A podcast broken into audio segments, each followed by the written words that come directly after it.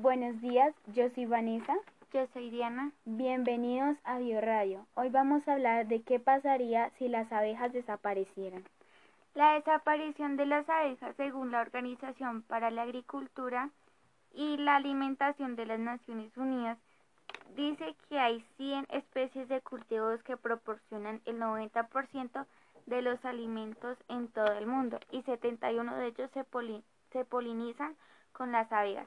Solo en Europa el 84% de las 364 especies de cultivo y 4.000 variedades vegetales existen gracias a la polinización por abejas.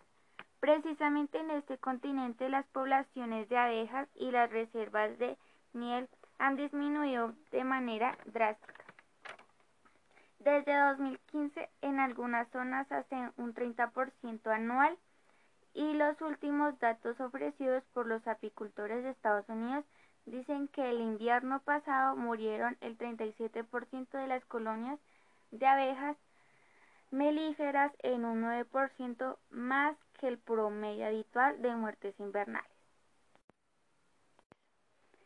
Si la desaparición de las abejas provocaría una auténtica crisis alimentaria, cerca de un 84% de los cultivos comerciales depende de la polinización que realizan, como por ejemplo, en Andalucía en 1987 se esperaba una buena cosecha de girasol, pero no les fue por la ausencia de colmenas debido a las pérdidas de abejas que causó el ácaro barroa.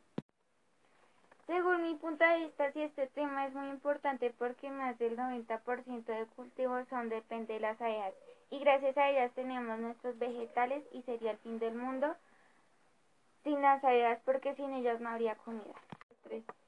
Bueno, pues según lo que decimos, la desaparición de las abejas sería importante para la humanidad y para el sistema global. Habría muchos desastres naturales. Espero que les haya gustado el tema como a nosotras nos gustó.